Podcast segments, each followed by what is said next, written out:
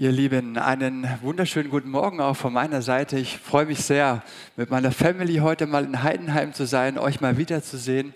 Ich habe vorher überlegt, ich glaube, das war letztes Jahr im Sommer. Kann das sein, dass ich das letzte Mal da war?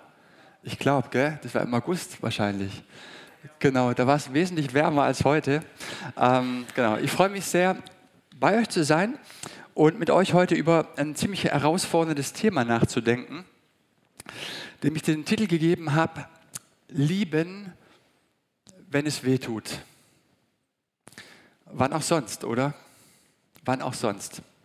Alles andere ist Sympathie. Aber Liebe zeigt sich immer dann, wenn es weh tut. Ob ich bereit dafür bin, zu lieben. Und so möchte ich mit euch heute Morgen über diesen besten Ort dieser Welt sprechen, der auch gleichzeitig einer der schrecklichsten Orte sein kann.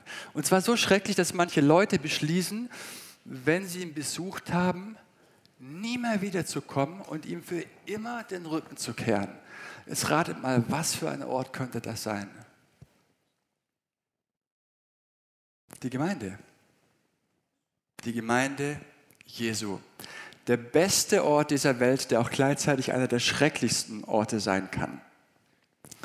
Ihr kennt das auch in manchen Geschäften findet man immer wieder eine Abteilung, in der beispielsweise Klamotten zu stark reduzierten Preisen angeboten werden.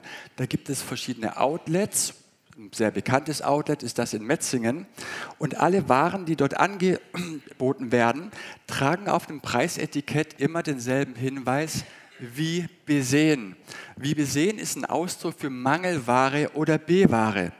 Das heißt, man wird von diesem Kaufhaus ganz fair vorgewarnt, in dieser Abteilung ist irgendetwas nicht in Ordnung mit den angebotenen Waren.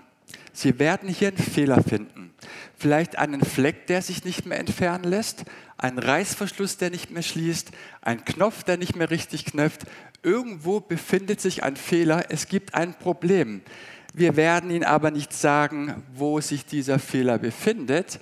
Sie werden nach diesem Fehler selber suchen müssen. Wenn Sie also den Fehler finden und wir versprechen Ihnen, Sie werden den Fehler finden, kommen Sie ja nicht weinend angelaufen und beschweren sich, oh, ist so schlimm, meine Hose knüpft nicht mehr richtig, denn Sie haben eine faire Warnung bekommen. Es bleibt Ihnen also nur eine einzige Möglichkeit übrig, wenn Sie diesen Fehler gefunden haben. Sie werden die Ware so nehmen müssen, wie sie ist wie besehen. Kann man die Gemeinde schöner umschreiben? Eigentlich nicht, oder? Warum erzähle ich das? Wisst ihr, wenn wir es mit Menschen zu tun haben, in der Arbeitswelt, in Vereinen, in unseren Beziehungen, in unserer Ehe, dann könnte man sagen, kommt man in die große Mängelwarenabteilung des Universums. Überall sind lauter Menschen, die so ein komisches Etikett um sich haben, um den Hals, auf dem steht, wie wir sehen, irgendwo befindet sich ein Fehler. Und wenn wir in christlicher Gemeinschaft beispielsweise zusammenleben, dann ist eine Sache so sicher wie, keine Ahnung, wie was? Das Abend der Kirche, danke, genau, sehr gut. Wir werden den Fehler finden. Das ist ganz klar. Also falls irgendjemand hier ist und irgendwie noch eine Illusion von irgendjemand anderen hat, spätestens heute Morgen verspreche ich euch, das ist das Ziel meiner Predigt, möchte ich euch ein bisschen desillusionieren. Wir werden den Fehler finden und wenn wir den Fehler gefunden haben, bleibt eigentlich nur eine Sache übrig.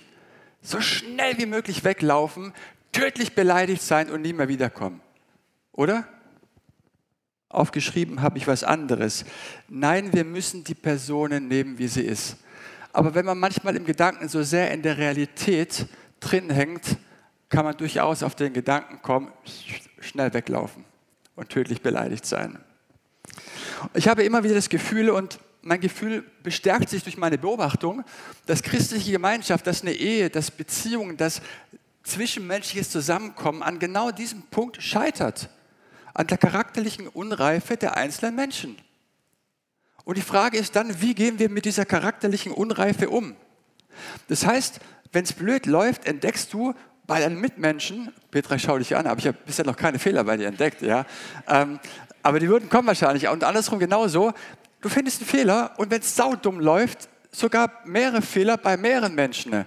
Und das ist dann sowas wie so eine Art Desillusion. Das heißt, mein Bild, das ich von jemandem hatte, das wird enttäuscht. Und das bedeutet, dort, wo früher die Täuschung stande, steht jetzt die Realität lauter Menschen mit so einem Preisetikett versehen, auf dem steht, wie wir sehen, irgendwo befindet sich ein Fehler.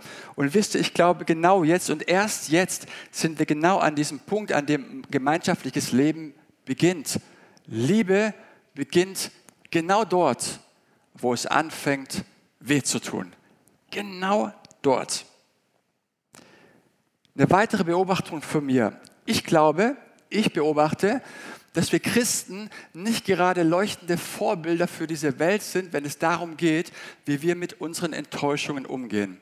Ich weiß nicht, was eure Beobachtungen da so sind, aber so macht es wahrscheinlich jeder seine eigenen Beobachtungen. Ähm, ihr kennt es vielleicht, es gibt sowas wie so ein beleidigtes Leberwurstsyndrom. Leute sind ständig beleidigt, egal was man macht. Oder sogenanntes Prinzessinnen auf der Erbse-Syndrom. Kennt ihr das? Ständig passt irgendetwas nicht. Und du kannst Matratze nachschieben, so oft du willst. Irgendwo zwickt und zwackt immer irgendetwas. Und ja, so macht es manchmal christliche Gemeinschaft gar nicht so einfach. Dietrich Bonhoeffer hat ein Buch geschrieben, das nennt sich Gemeinsames Leben. In diesem Buch hat er christliche Gemeinschaft sozusagen reflektiert. Und er hat im Buch geschrieben, eine Gemeinschaft, die über diesen Status der emotionalen Unreife nicht rüber rauskommt, Pseudogemeinschaft. Also eine Gemeinschaft, die eigentlich nur so tut, als wäre sie eine echte und reale Gemeinschaft. Und jedes Mal dann, wenn es wirklich eng wird, dann, wenn spätestens mich jemand vergisst zu begrüßen, dann hört die Liebe auf. Das ist doch die Realität, oder? Ist doch oft die Realität. Mich guckt jemand blöd an oder sagt was Komisches zu mir und dann bin ich beleidigt. Aber genau an diesem Punkt fängt doch eigentlich die Liebe an. Und die Frage für mich ist, bleibt die Gemeinschaft in ihrer Unreife verharren oder ist es möglich, diese emotionale Unreife zu überwinden? Ich glaube ja. Ich hoffe es doch ganz stark. Ja, ich glaube, es ist möglich. Oder anders gefragt, wie gehen wir jetzt mit der Spannung dieser Desillusionierung um? Du stellst also fest, der Nebensitzer in der Gemeinde nach ein paar Monaten, ne, das ist ja gar nicht der Jesus das ist ja gar nicht der Jesus. Ja, zumindest habe ich so hohe Erwartungen an dich gehabt, als wärst du Herr Jesus. Und Leute, jetzt schocke ich euch total. Ganz, ganz übel wird es, also richtig hart wird es, wenn du feststellst, dein Pastor ist es auch nicht. Das ist ein Schock. Mein Pastor ist nicht der Jesus. Also da brauchen wir wirklich eine Zeit, um diesen Schock mal zu überwinden. Aber ich hoffe, wir können hier weitergehen, oder? Oder bräuchten wir jetzt noch ein Lied, ein lustiges, so zum Welcome? Mein Pastor ist es auch nicht. Und wisst ihr, wir lachen alle, aber tatsächlich ist es so. Wir erwarten so viel von anderen Menschen, nicht nur von den Pastoren. Und da, wo Erwartungen sind, wir werden es gleich anschauen, da wird es immer gewaltig schwierig. Und ich glaube, zwei Personen, zwei Männer möchten uns heute Morgen dabei helfen, ähm, mit dieser Desillusionierung fertig zu werden. Einmal Dietrich Bonhoeffer, ich habe ihn gerade schon erwähnt, und dann der Evangelist Johannes. Aus didaktischen Gründen möchte ich gerne Dietrich Bonhoeffer als erstes zu Wort kommen lassen. Ich habe es gerade schon erwähnt, er hat ein Buch geschrieben, unter anderem das Buch Gemeinsames Leben. Und was er dort schreibt, ist für mich eines der besten Dinge über christliche Gemeinschaft. Und ich fange an, und ich glaube, ihr seht es auch projiziert, ich lade euch ein, mitzulesen. Er schreibt, es ist aber Gottes Gnade, die alle derartigen Träume rasch zum Scheitern bringt. Die große Enttäuschung über die anderen, über die Christen in meiner Gemeinde und im Allgemeinen muss uns desillusionieren, wenn Gott uns zur Erkenntnis echter christlicher Gemeinschaft führen will. Je bälder die Stunde dieser Enttäuschung über den Einzelnen und über die Gemeinschaft kommt, desto besser für beide. Ich finde das so stark, weil er sich in keinster Weise Illusionen darüber macht, wie christliche Gemeinschaft aussieht. Und es scheint so, als wenn Gott Frustration und Ärger und Enttäuschungen auf dem Weg zu einer christlichen, authentischen, echten Gemeinschaft einbaut. Und je schneller wir voneinander enttäuscht werden, desto schneller kommen wir auch dazu, wirklich zu lieben. Zu verstehen, dass wir von Gott designt wurden zu lieben. Das bestimmt unser tiefstes Wesen. Verstehst du, wenn du nicht liebst, das ist so wie im Winter ein Heizlüfter, aus dem kalte Luft rauskommt. Das ist ekelhaft. Das macht kein Mensch an. Wir sind dafür designt worden, von Gott zu lieben. Und je schneller wir voneinander enttäuscht werden, umso schneller kommen wir dazu, genau das zu leben. Und was er jetzt schreibt, das ist so gut. Weiter schreibt er, wer seinen Traum von christlicher Gemeinschaft mehr liebt als die christliche Gemeinschaft selbst, der wird zum Zerstörer jeder christlichen Gemeinschaft, auch wenn seine persönlichen Absichten noch so aufrichtig, ernsthaft und opferbereit sind. Könnt ihr das lesen und hören? Wer seinen Traum von christlicher Gemeinschaft mehr liebt als die christliche Gemeinschaft selbst, der macht sich zum Zerstörer. Was will Bonhoeffer sagen? Alle Menschen, wir alle hier, wir haben Idealbilder und Träume von den Dingen, wie sie in unserem Leben sein sollten. Und die hat jeder. Und ein Stück weit ist es auch normal. Ich habe ein Idealbild, wie meine Frau zu sein hat und Eva erfüllt schon relativ, äh, schon, schon, echt nah ran. Ja, so. Ähm, ich habe ein Idealbild an äh, meinen Arbeitgeber, an meinen Chef, an meine Kollegen, Arbeitgeber, an äh, Erwartungen an meine ähm, Gemeinde, an die Menschen in der Gemeinde. Und von daher sind Erwartungen auch ein Stück weit normal. Äh, wir haben vielleicht Erwartungen, wie der Lobpreis sein sollte, äh, welche Lieblingslieder gespielt werden sollte. Das Lobpreisteam hat Erwartungen an die Gemeinde, dass sie ein bisschen mehr mitgehen sollten im Lobpreis und, und, und. Ähm, die Gemeinde hat Erwartungen an den Pastor, wie der predigen sollte. Und der Pastor hat natürlich keine Erwartungen. Ja, der ist immer wunschlos glücklich. Ähm, aber ihr wisst, was ich sagen möchte. Und Erwartungen sind auf der einen Seite schon, denke ich, ein Stück weit normal, denn wir sollten in der christlichen Gemeinschaft doch bitte erwarten dürfen voneinander, Beispiel, dass wir uns nicht anlügen, oder? Also so ein Mindestmaß an Erwartungen dürfen wir haben. Von daher sind Erwartungen auf der einen Seite normal. Wenn ich aber immer mit meinem Ideal und meinem Traumbild von etwas, zum Beispiel der Gemeinde, herumlaufe, passiert aber etwas ganz Wichtiges und das müssen wir verstehen. Wir werten die Gegenwart ab. Wir werten die Dinge, wie sie geworden sind, ab. Die einzige Zeit, die aber wirklich real ist, ist die Gegenwart. Die Vergangenheit ist vorbei. Das Morgen, das ist noch nicht da. Deswegen ist die einzige Zeit, in der wir Jesus auch wirklich erleben können, die Gegenwart. Die einzige Zeit. Und weil die Gegenwart real ist, ist auch die Gegenwart die einzige Möglichkeit, in der wir etwas verändern können. Wenn ich aber immer im Morgen mit meinem Gedanken laufe, immer in den Gedanken spiele, wie die Dinge sein sollten, werde ich die Gegenwart ab. Aber ich glaube, dass die Gegenwart schreit, auch umarmt zu werden, auch die Dinge innerlich zu umarmen, mit denen ich überhaupt nicht kann, wo ich enorme Schwierigkeiten habe. Ich glaube, dass die Gegenwart wirklich danach schreit, ob sie in der Gemeinde ist, aber auch in meinem persönlichen Leben, angenommen zu werden. Sie wird sehr, sehr stiefmütterlich behandelt aber sie wartet darauf, angenommen zu werden. Und ich glaube, dass es das Champions League-Niveau des Liebens ist, die Dinge anzunehmen und letzten Endes dann auch zu lieben, die mir persönlich überhaupt nicht liegen. Das gilt für die Seiten an meinem Ehepartner, an den Dingen meines Arbeitgebers und, und, und. Es wartet darauf, angenommen zu werden. Ich glaube, dass es ein ganz, ganz wesentlicher Schlüssel zur Verwandlung ist, die Dinge nicht immer nur kritisch zu sehen, die Menschen nicht immer nur kritisch zu sehen, auch irgendwann anfangen, die Dinge mit liebenvollen Blicken zu betrachten, mit milden Blicken. Und wisst ihr warum? Weil Gott es auch tut. Gott schaut auch auf meine Fehler liebevoll. Und ich denke, dass wir uns diese Perspektive Gottes auch schenken lassen dürfen, auch als Gemeinde. Die Gegenwart, die wartet darauf, angenommen zu werden.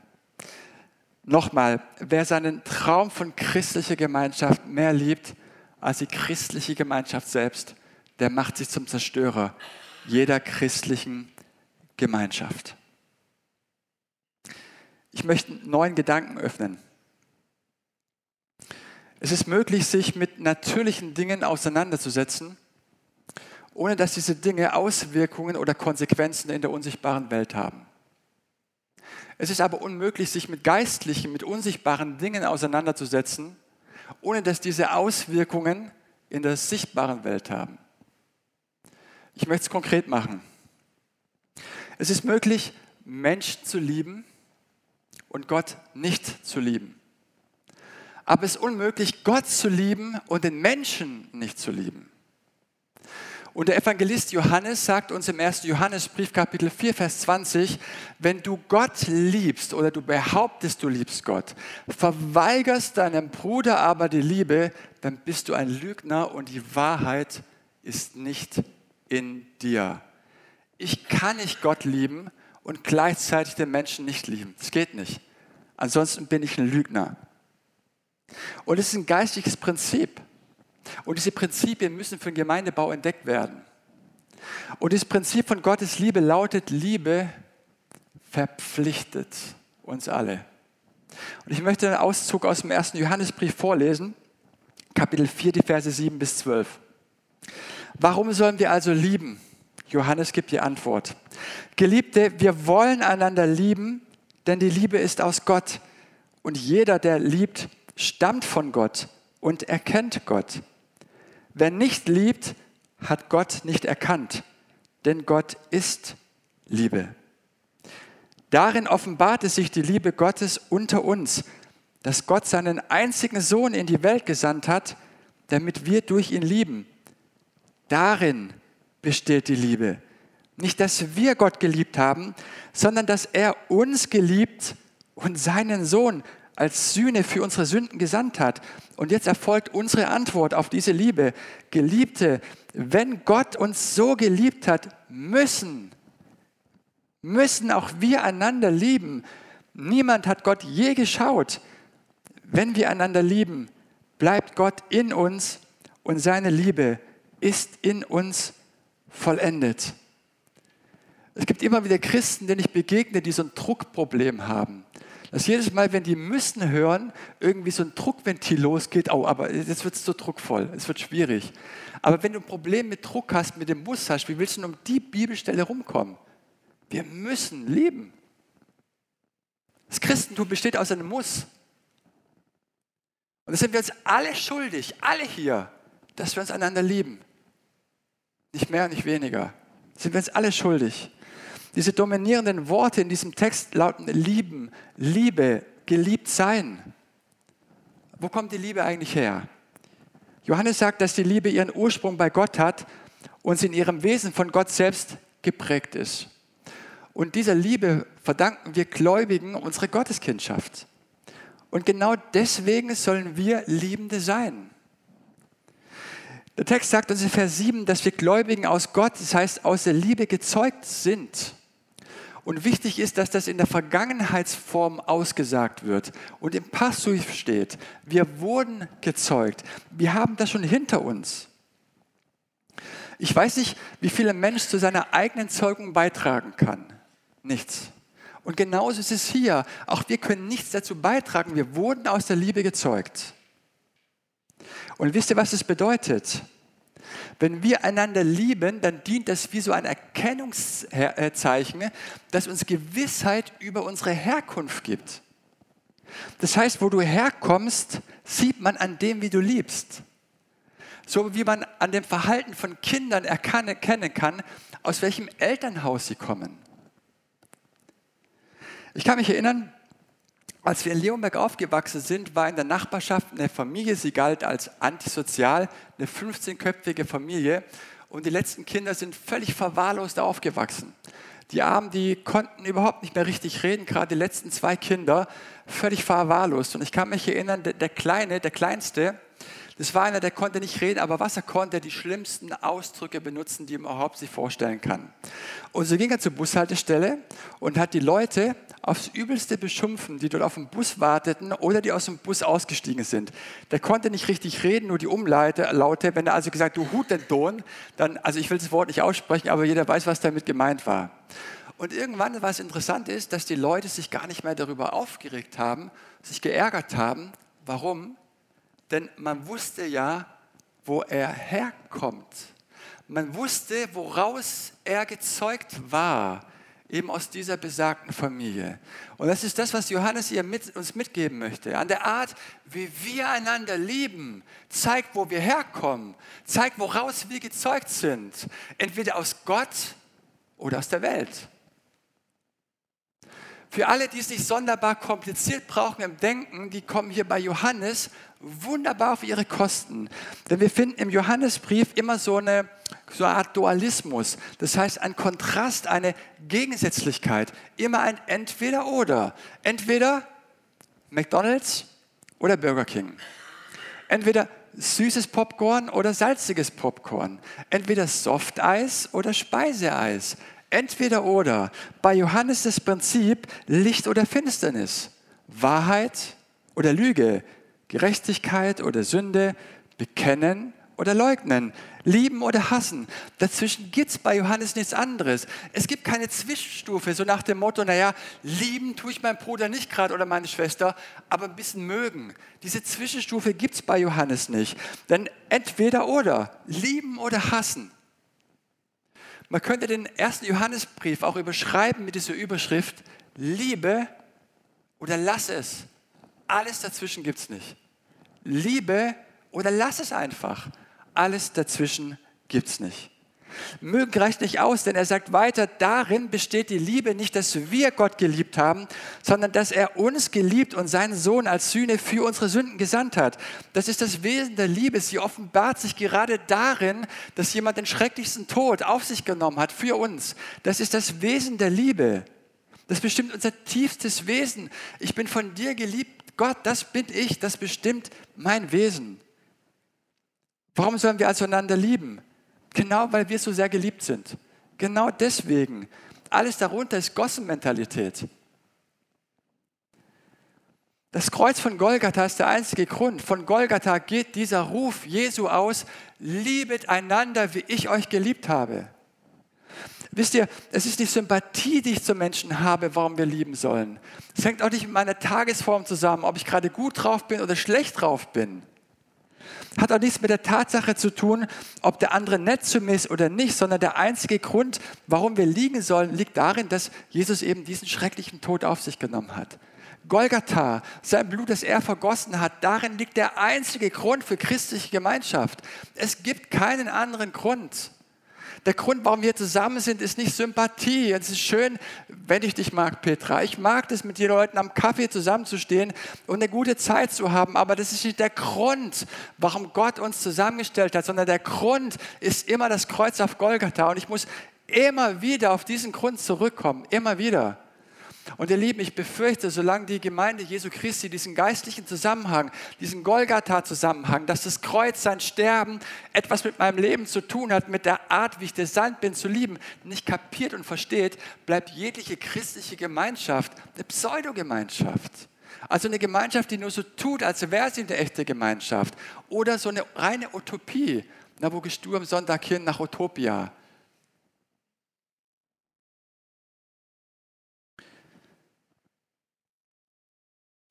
Das ist nicht neu, was ich heute sage. Den Zusammenhang, dass das Kreuz etwas mit unserem Leben zu tun hat, das ist nicht neu. Und trotzdem tut sich doch christliche Gemeinschaft so schwer, sich einander zu lieben. Warum ist es so? Dietrich Bonhoeffer gibt in seinem Buch noch einen weiteren Grund und ich finde es so stark. Also er schreibt in seinem Buch, dass man christliche Gemeinschaft unterscheiden könnte in eine seelische Gemeinschaft und in eine geistliche Gemeinschaft. Und ich möchte kurz darauf eingehen. Was ist die seelische Gemeinschaft? Da, wo Menschen zusammenkommen, da kommen sie körperlich zusammen. Man kann sich also Hallo sagen, man kann sich die Hand geben. Dort, wo man körperlich zusammenkommt, dort kommt man auch seelisch zusammen.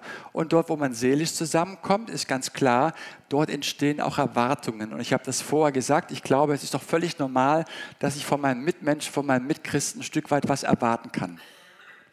Aber wenn meine Erwartungen so weit gehen, dass ich mir von der christlichen Gemeinschaft erwarte, dass sie mir meine Sehnsüchte erfüllt, wenn ich mir beispielsweise meine Sehnsucht erfüllen will durch meine Gemeindemitarbeit, dass ich durch meine Mitarbeit glänzen möchte, den Applaus haben möchte, von den Leuten haben möchte, dann passiert etwas, dann sind meine ganzen Erwartungen an die seelische Gemeinschaft gerichtet. Und wenn die Erwartungen nicht erfüllt werden, was passiert, dann bin ich natürlich enttäuscht. Also bei der seelischen Gemeinschaft sind alle meine Erwartungen an die Menschen gerichtet. Dann spricht aber Bonhoeffer auch von der geistlichen Gemeinschaft. Und in der geistlichen Gemeinschaft muss man verstehen, sie wird in und durch Jesus den Gläubigen zugänglich gemacht. Und in einer geistlichen Gemeinschaft sind alle Erwartungen an wen? An Jesus gerichtet. Und beides wird leider sehr oft miteinander verwechselt. Wichtig, beides gehört zusammen, die seelische und die geistliche Gemeinschaft.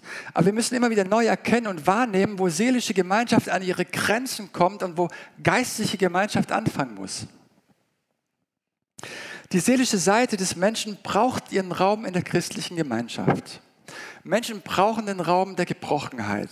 Sie brauchen den Raum, traurig sein zu dürfen, Sie brauchen diesen Raum der Bedürftigkeit, diesen Raum der, der, Anerkennung. Wir brauchen das. Aber wir müssen, wie gesagt, immer wieder neu erkennen, wo genau diese seelische Gemeinschaft zum Ende kommen muss und geistliche Gemeinschaft anfangen muss. Menschen brauchen diesen Raum, wo sie ganz ehrlich von ihren Ängsten erzählen. Und dazu ist Gemeinde da.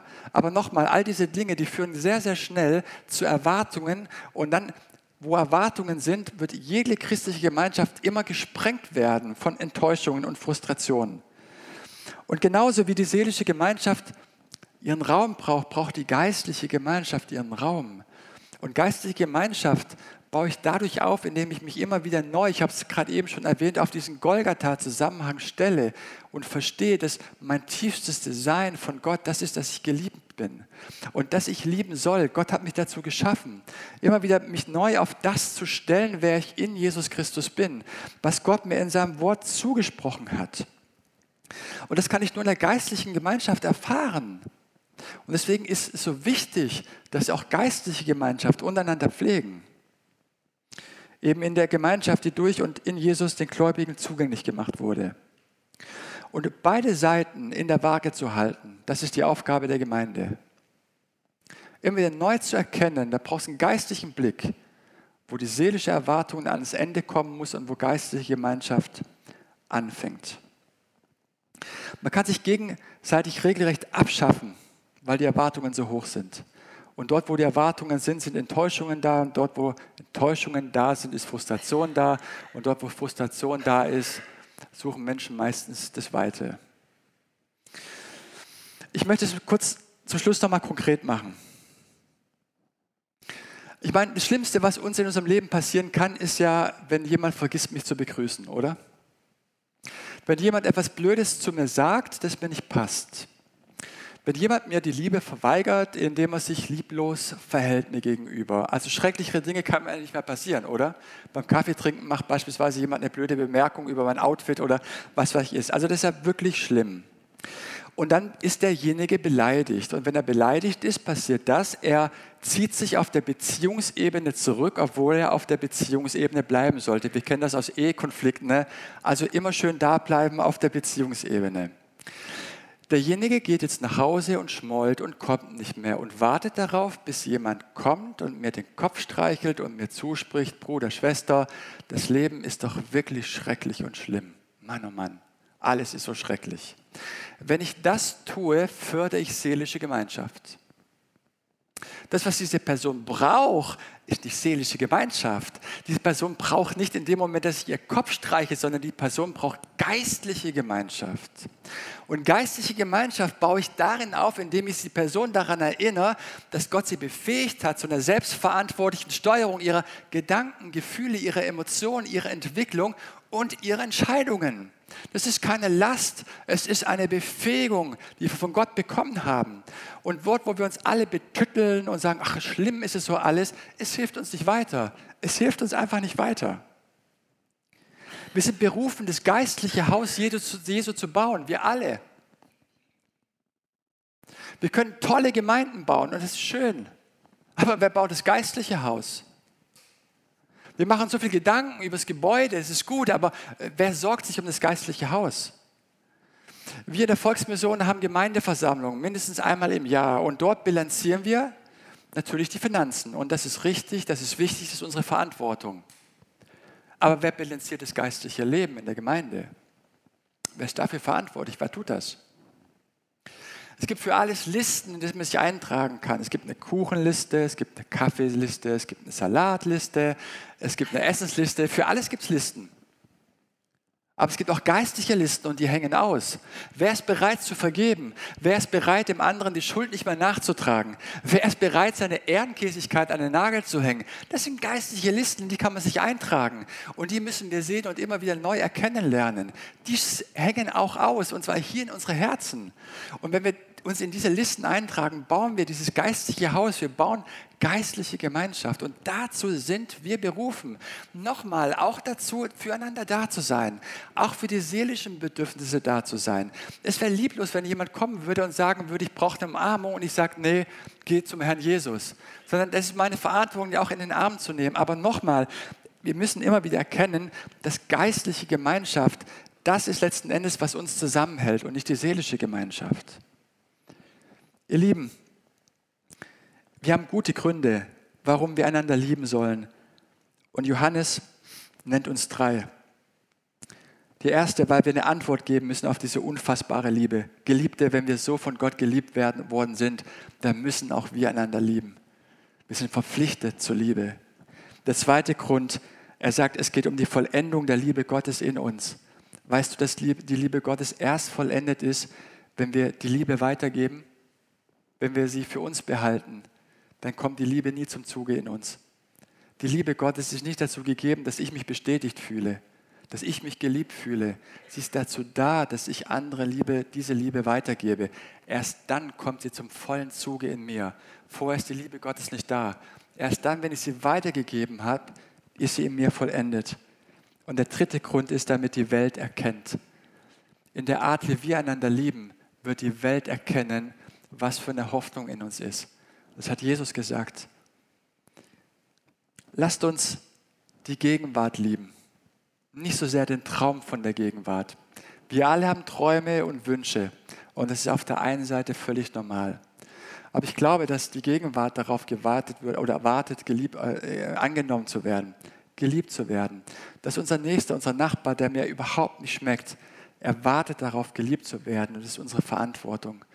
Ich hoffe, dass wir das heute Morgen gehört haben und dass es tief in unser Herz hineinfällt, dass wir designt dafür worden sind, von Gott zu lieben und die Liebe nicht zu verweigern, sondern sie weiterzugeben. Das ist ein Prozess, aber ich habe große Freude, mich auf den Weg zu machen und mich immer wieder neu auf diesen Zusammenhang zu stellen, dass Christus am Kreuz alles dafür getan hat, dass alles in mir ist, um das zu lieben oder das zu geben, was er von mir fordert.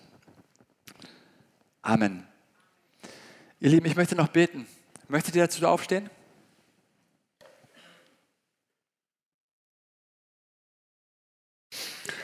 Herr Jesus, ich danke dir, dass du uns zusammengestellt hast als Brüder und Schwestern in der Gemeinschaft. Ich danke dir, dass du mir einen Ehepartner gegeben hast mit Eva. Danke, dass du uns in Gemeinschaft stellst mit Menschen und es tut gut, in Gemeinschaft zu sein. Und du siehst aber auch immer wieder, wo christliche Gemeinschaft oder wo Ehe scheitert. Es sind immer diese charakterlichen Unzulänglichkeiten, auf die wir einfach keine Antworten finden. Ich danke dir, dass du uns so sehr geliebt hast. Ich danke dir, dass du uns designt dafür hast, um zu lieben, das weiterzugeben. Aber dazu ist es so sehr notwendig, dass wir das verstehen, wie sehr wir von dir geliebt sind. Es ist wie wenn man sich nach so langen, trüben Tagen in die Sonne stellt und sich von ihr bescheinen lässt. Genau so ist deine Liebe, Herr, dass wir uns von ihr bescheinen lassen dürfen und immer tiefer wissen dürfen, wie, wie sehr du uns liebst und dass wir diesen Zusammenhang, diesen geistlichen Zusammenhang neu verstehen lernen. Weil du uns so geliebt hast, müssen auch wir einander lieben. Keiner kommt an diesem Muss vorbei. Das wartet alle auf uns. Und diese Schuld, Schuldigkeit, die, ja, die schulden wir uns allen. Und ich bitte dich, dass du uns neue Offenbarung darüber gibst, wie sehr du uns geliebt hast. Dass wir diesen geistlichen Zusammenhang immer tiefer verstehen und dass diese, diese Dinge, wo wir Menschen im, im, im Ärger sind, in der Unvergebenheit sind, im Streit sind, dass deine Liebe diese Brücke dazu ist zu diesen Menschen, dass wir diesen Zugang dazu finden und dass wir wissen dürfen, Herr, wie sehr du uns liebst Und so möchte ich dir uns einfach anbefehlen in deine Hände, in deine guten, gütigen Hände, in deine liebenden Hände. Und ich bitte, dass du uns herausforderst an den Punkten, wo wir vielleicht hängen, wo wir die Liebe verweigern, aus irgendwelchen Gründen, dass du darüber mit uns ins Gespräch kommst, dass du uns daran erinnerst, Herr, wie sehr du uns geliebt hast und dass du uns neue Wege, neue Möglichkeiten schenkst, dass wir dieses geistliche Haus in der Gemeinde bauen, dass Menschen angezogen werden von dieser unfassbaren Liebe, die du zu uns hast, aber die wir auch zu dir haben. Und so danke ich dir von Herzen für alles, was du uns schenkst, für diese große Liebe. Danke, Jesus.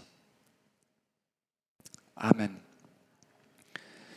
Wir möchten jetzt noch ein Lied gemeinsam miteinander singen. Und ich möchte dich einladen, dass du selber einfach deinem Herrn eine Antwort gibst auf, auf das, was du, wo er vielleicht gesprochen hat zu dir heute Morgen. Dass du neue Entscheidungen triffst zu lieben. Dort, wo vielleicht Liebe aussteht und du Liebe verweigerst, gib eine Antwort. Geh nicht einfach so nach Hause, ohne darauf eine Antwort zu geben. Und bitte doch Gott, dass er dir das neu zeigt, dass du designt dafür worden bist, zu lieben.